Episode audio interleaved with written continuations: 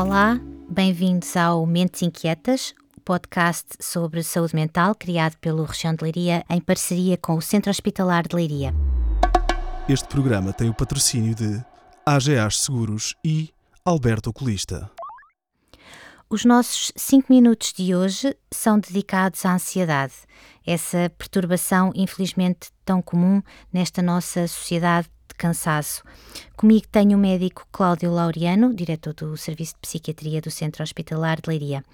Dr. Cláudio, a partir de que ponto a ansiedade deixa de ser um fenómeno normal e passa a ser uma questão de saúde mental?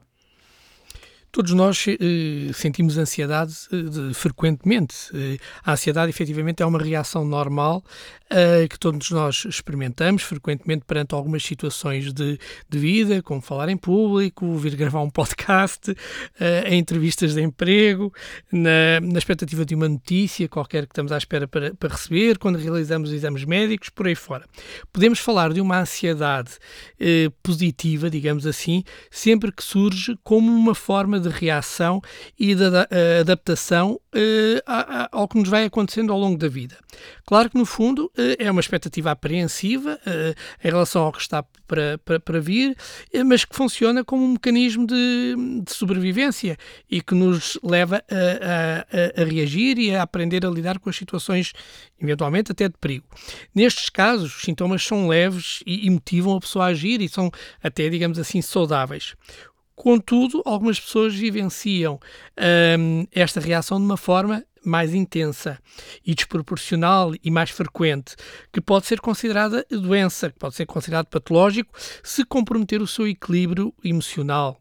Uh, e, efetivamente, a ansiedade uh, torna-se, então, nesses casos, um, um, um, problema, quando os sintomas começam a ser frequentes e intensos e vão perdurando no, no tempo, uh, acabando por se tornar muitas vezes incontroláveis, causando, efetivamente, um mal-estar bastante significativo, muitas vezes. Aqui já estamos a falar de um tipo de ansiedade que poderíamos considerar claramente eh, negativa e que acaba por originar doenças como as fobias, os ataques de pânico ou as perturbações de ansiedade generalizada. Pode confundir-se ansiedade com medo? Sim, a ansiedade é uma antecipação uh, de uma ameaça futura. Uh, uh, sendo um estado mental, emocional, normal e útil uh, ao ser humano. Mas quando sentida numa razão, sem uma razão aparente ou de uma forma excessiva e continuada, torna-se efetivamente um problema de saúde, ou seja, uma doença. Por outro lado, o medo é uma resposta emocional perante a ameaça de um acontecimento iminente e irreal. e a verdade é que a ansiedade normal tem a sua raiz no medo uh, e desempenha um importante papel na sobrevivência porque desencadeia essa tal resposta que falávamos há bocadinho. E quais os sintomas uh, mais comuns da perturbação da ansiedade? Do ponto de vista físico, podemos experimentar sens diversas sensações, desde uma sensação de tensão muscular, uh, dores de cabeça, uh, o batimento cardíaco acelerado, palpitações, náuseas, vômitos, vontade de ir à casa de banho mais frequente do que o normal, dificuldades em dormir, um aperto no peito, um aperto no, uma dor no, uh, no estômago.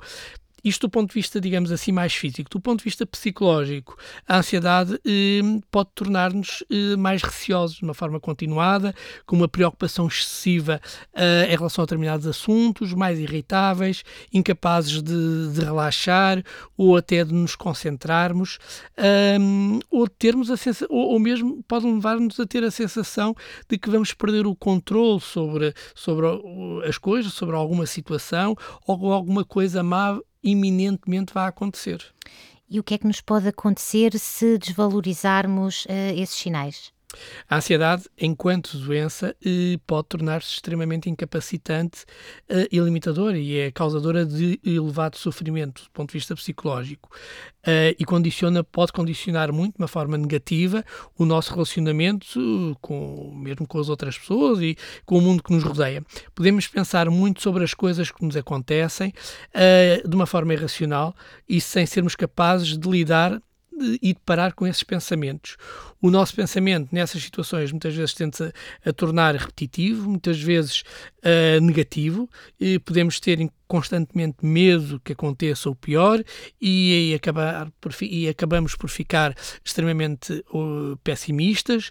Por outro lado, podemos começar também a ficar uh, a evitar determinados uh, locais ou determinado tipo de situações. E quando essas preocupações começam a controlar a nossa vida e passamos muito tempo a sentir-nos preocupados com estas questões, tendo dificuldade em fazer a nossa vida do dia a dia, podemos estar perante efetivamente uma situação de uma perturbação de, de ansiedade.